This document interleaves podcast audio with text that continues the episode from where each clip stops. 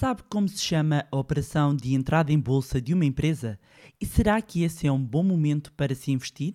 Com a admissão à cotação da Airbnb à porta, vou aproveitar este episódio para lhe explicar como funciona esta operação. Olá, o meu nome é Bárbara Barroso, sou especialista em educação financeira e finanças pessoais e sejam bem-vindos ao Money Bar. Money!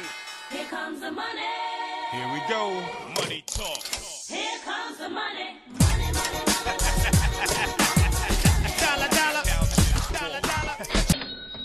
Olá, meus amigos, como é que vocês estão? Tudo bem? Pois bem, eu quero aproveitar para dar a novidade a quem ainda não ouviu e viu, ah, mas abrimos as inscrições para o nosso melhor e mais completo curso de finanças pessoais que alguma vez fizemos e que eu desenhei.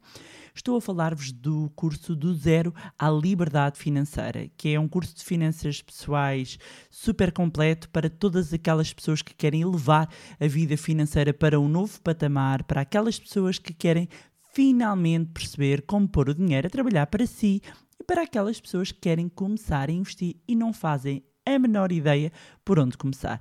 São mais de 120 aulas de conteúdo, webinars ao vivo, acompanhamento, acesso à comunidade fechada, ferramentas e muito mais.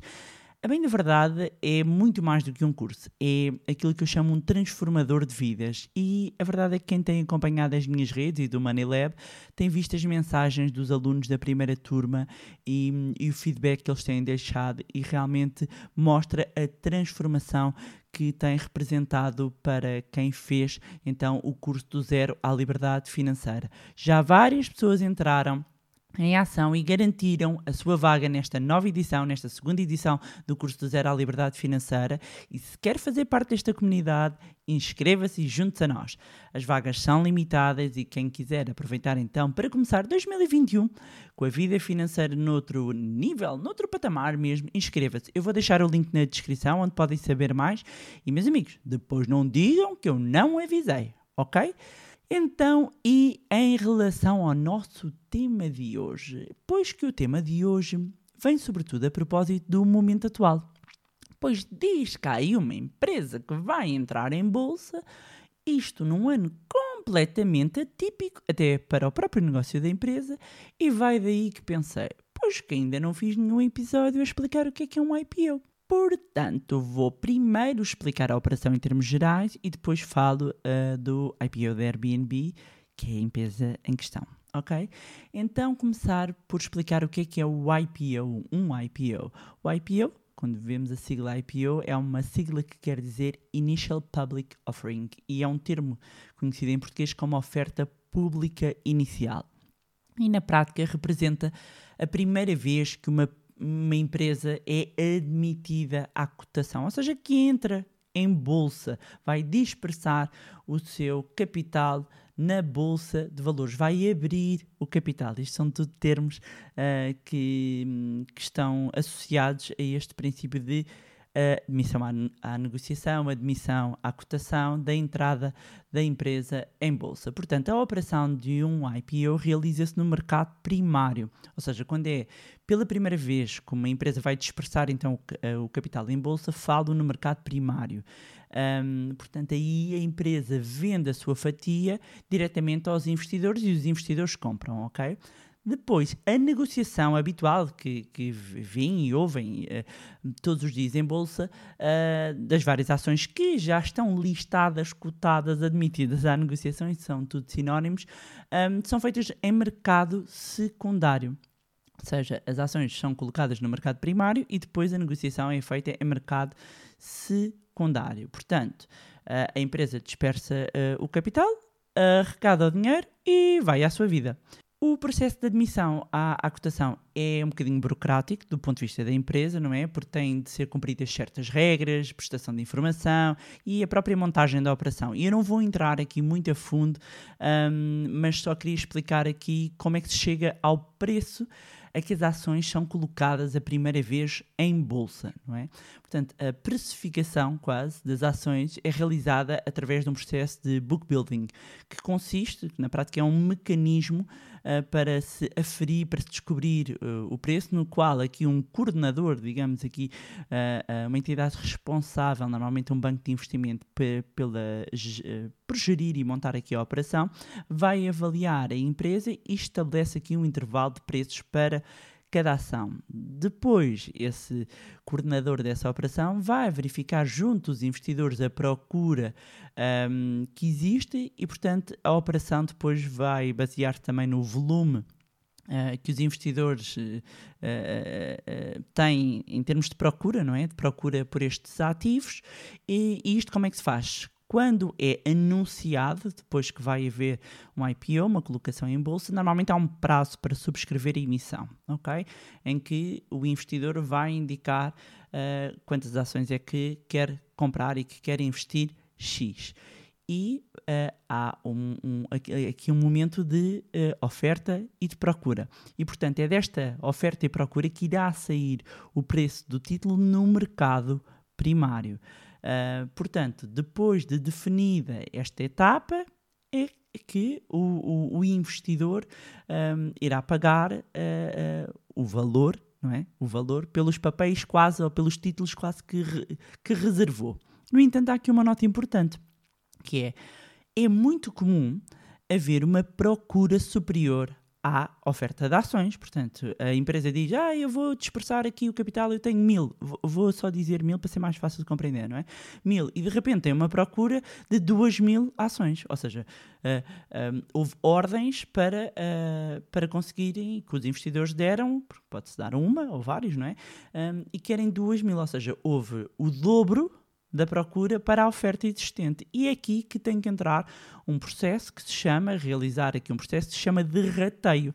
E que em termos muito práticos eh, é uma divisão, ou seja, não chega para todos, amigos, portanto, vocês deram ordens para 10, para 20, para 200, não vais conseguir subscrever 200, se calhar consegues subscrever só 20. Depois há aqui um apuramento, rateio, não vou entrar em detalhes, mas muita, muita informação encontra-se inclusivamente no prospecto ok? Já vou explicar. O prospecto é ah, o documento que todas as empresas que vão ser, eh, e estamos aqui a centrar no IPO, há prospecto para, todo, para vários instrumentos financeiros, mas estamos aqui hoje só a falar da questão da IPO, da entrada em bolsa.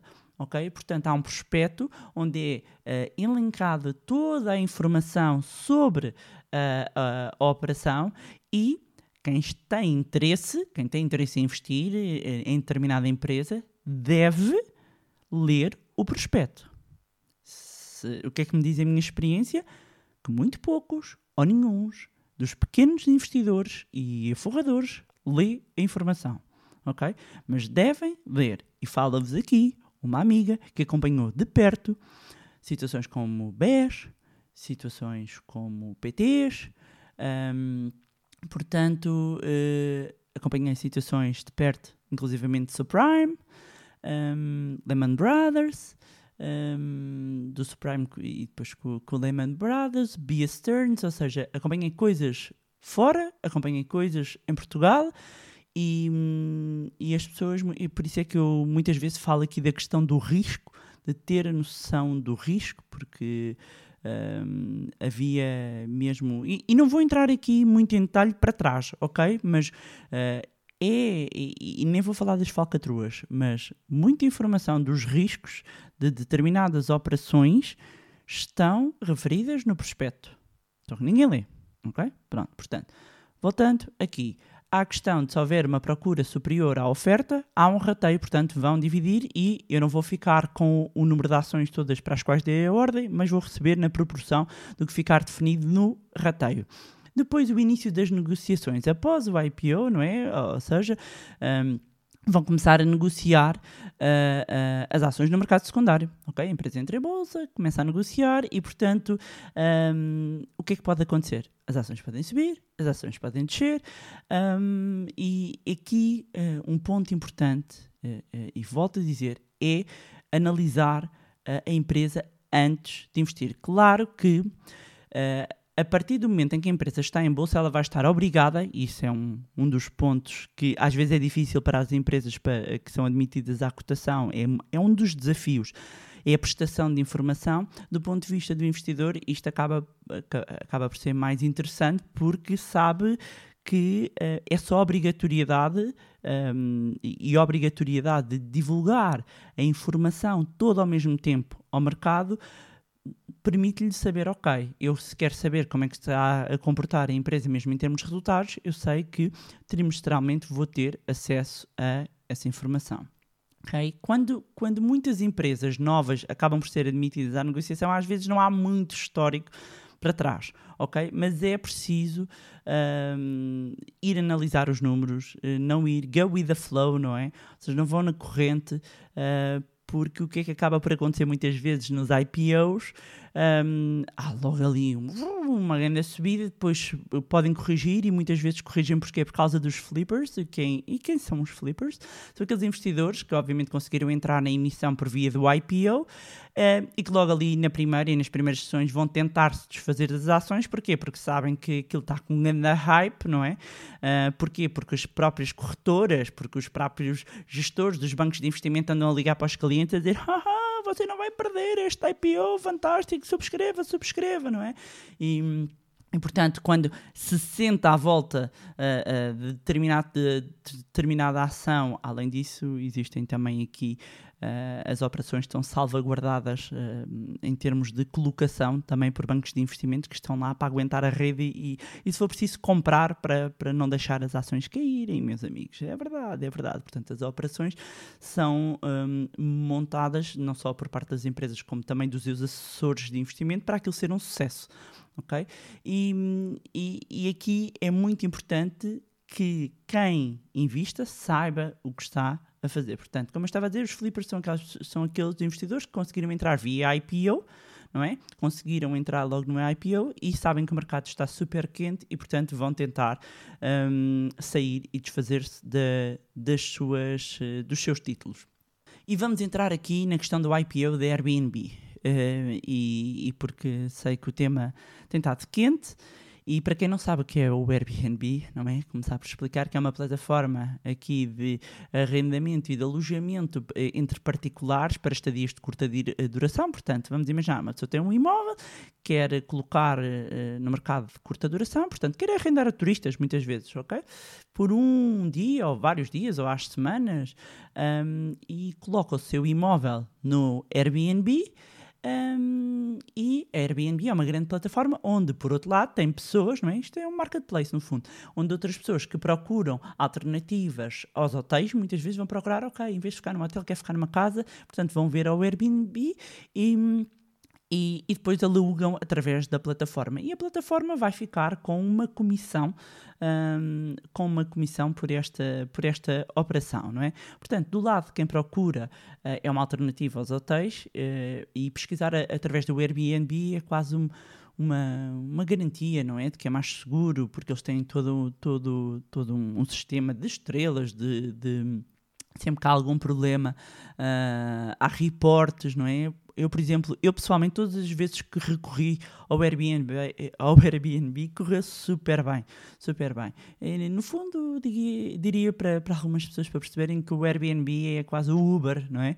Do imobiliário. Portanto, é um marketplace que vem juntar quem quer ah, rentabilizar o- a sua casa e quem quer eh, ficar, em vez de num hotel, ficar numa casa particular e, portanto, há aqui um get-together, não é?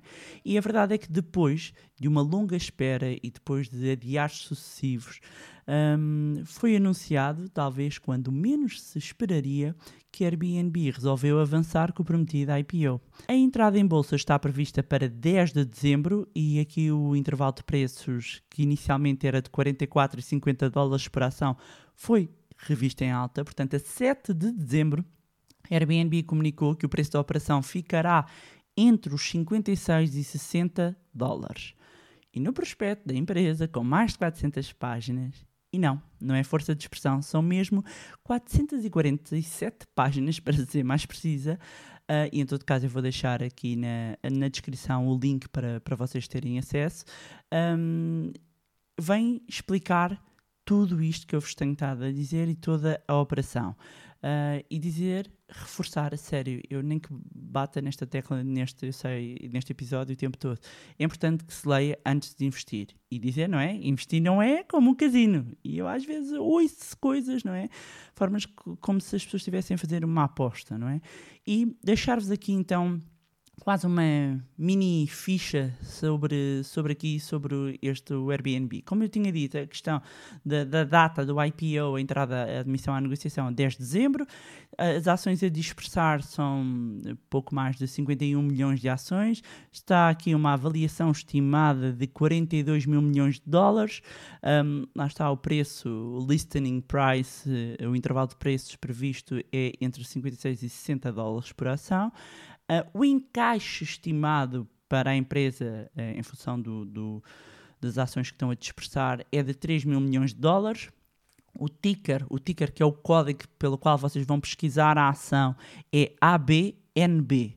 ABNB é o ticker, vai ser eh, admitida à negociação na Bolsa dos Estados Unidos, a Nasdaq, e os underwriters, eh, os primary underwriters, são a Morgan Stanley e a Goldman Sachs. Ou seja, no mercado financeiro, já vou explicar, este underwriting ou subscrição ocorre quando uma empresa seleciona e contrata um intermediário financeiro que é responsável pela colocação eh, desta subscrição pública das ações, destas, destas, ou até pode ser quando são obrigações, não é? Há primary eh, underwriters, há o underwriting, portanto aqui as duas, os dois intermediários financeiros os principais responsáveis pela operação, Morgan Stanley, Goldman Sachs. Eh, por vezes as operações podem ser reali- realizadas por uma única instituição financeira, isoladamente, ou podem ser organizadas em consórcio.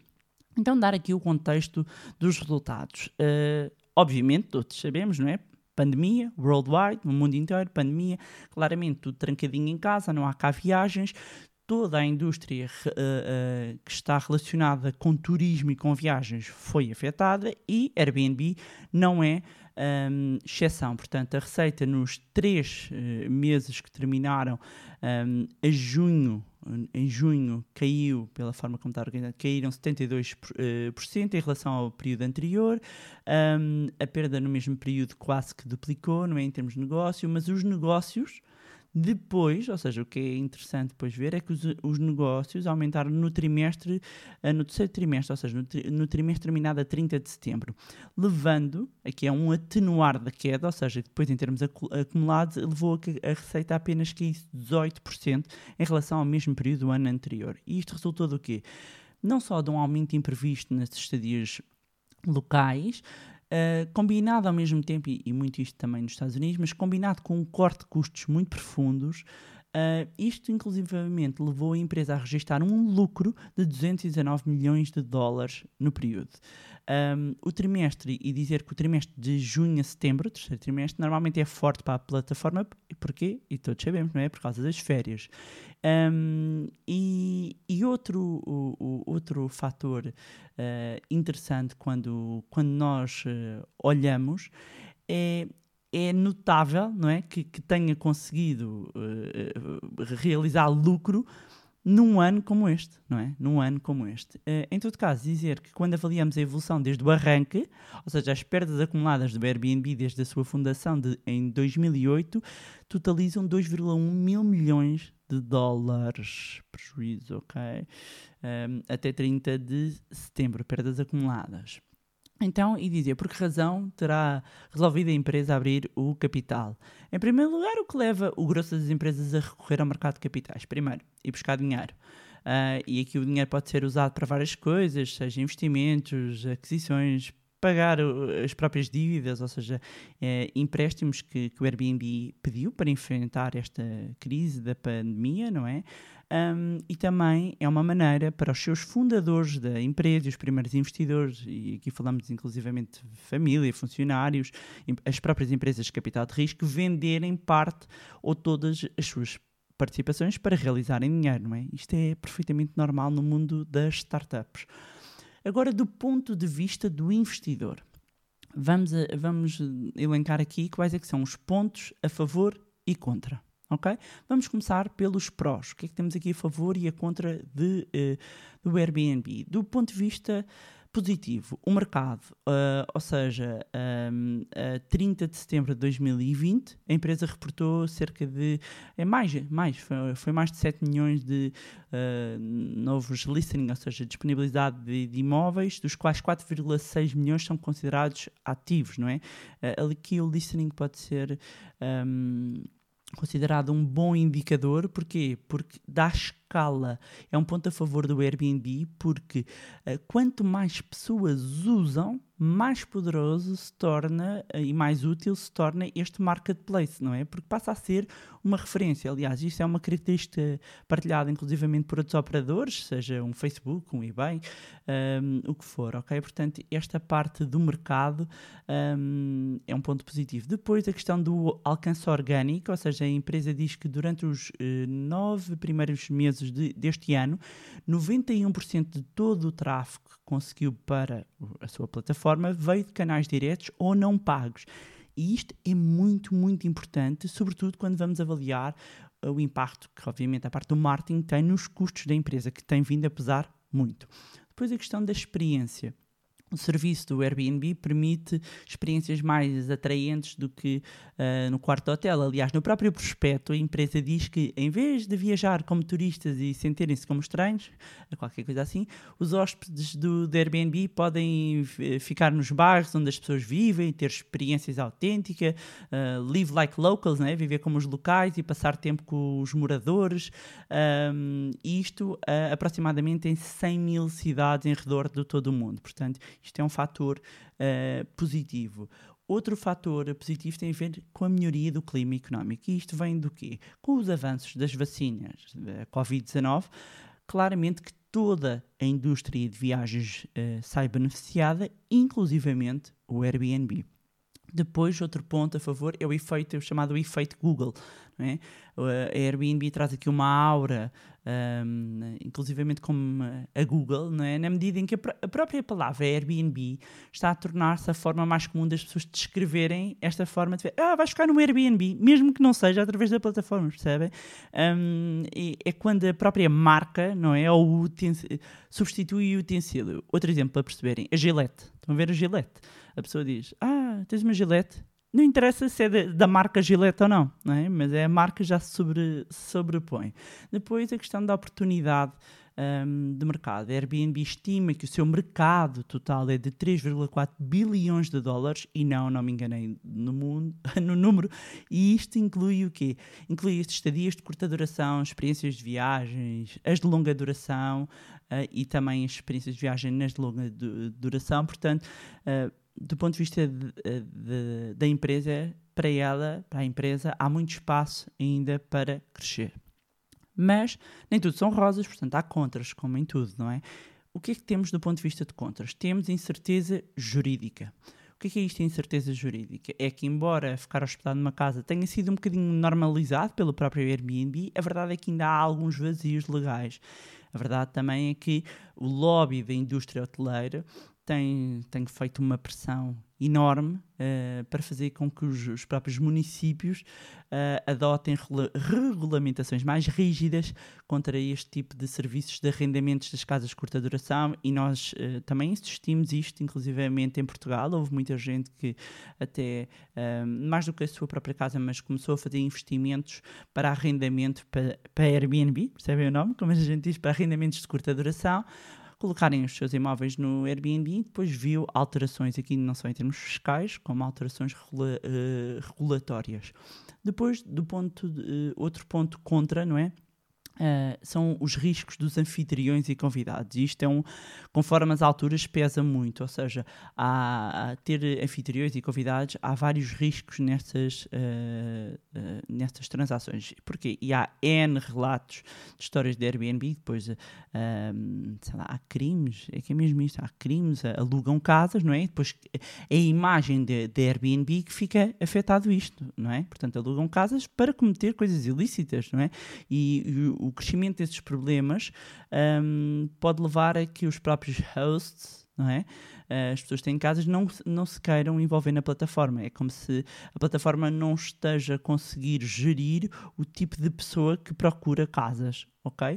E isto, hum, outro ponto, até inclusivamente na, na quando agora a pandemia, houve eh, muitos casos eh, de se terem alugado casas para se fazerem reuniões ilegais, não é? Não se podia juntar tanta gente hum, e, e, portanto, isto acabou por ser eh, afetar aqui a reputação e ter um impacto aqui também. E funciona como um risco, ok?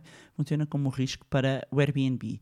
Depois, outro ponto, eh, podem achar engraçado, mas os, os vizinhos, os vizinhos, o que é que eu quero dizer isto de- dos vizinhos? Alguns proprietários, eh, eh, não só do- dos próprios prédios, não é? Como as associações de, de residência, hum, têm estado um bocadinho contra, não é? Porque em alguns bairros queixam-se que há muito barulho e depois estão sempre a entrar e a sair, ou seja, de repente ter alguém que no, no próprio prédio tem arrendado hum, ou tem um imóvel disponível para Airbnb, hum, ah, nem sempre é bem visto pelos vizinhos, nem sempre eh, é, é bem visto pela- pelas pessoas que moram, pelos vizinhos, percebem? Pelos vizinhos. Portanto, isto aqui é um ponto que é visto como risco, porque isto funciona depois tudo como, como pressão, não é? Como, como um fator contra. Depois tem a concorrência, por fim, um, aqui um, um contra, não é? Um ponto contra é a concorrência. O Airbnb compete com plataformas online como o Booking, Expedia, eh, tem ainda de enfrentar a concorrência de- dos próprios motores de pesquisa, inclui-se o Google, TripAdvisor, a Trivago,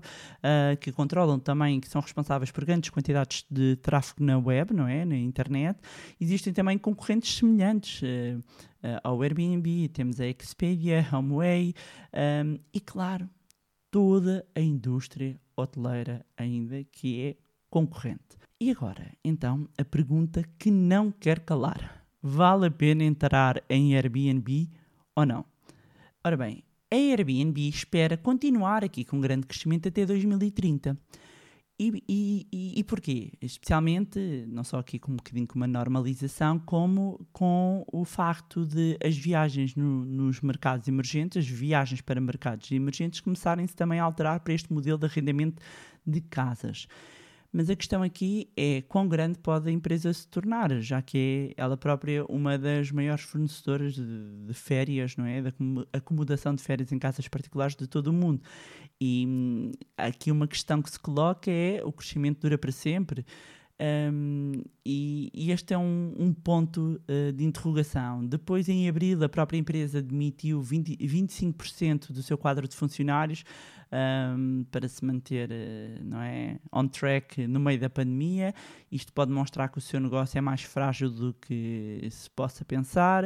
Hum, ainda tem muito que provar e, mesmo com as suas eh, margens brutas de 75%, ainda são cons- consumidas e conseguiu um ajuste, mas ainda há aqui um consumo grande por enormes despesas gerais, não só, mas como de, de, de marketing, ou seja, a empresa tem que conseguir realmente uma maior escala.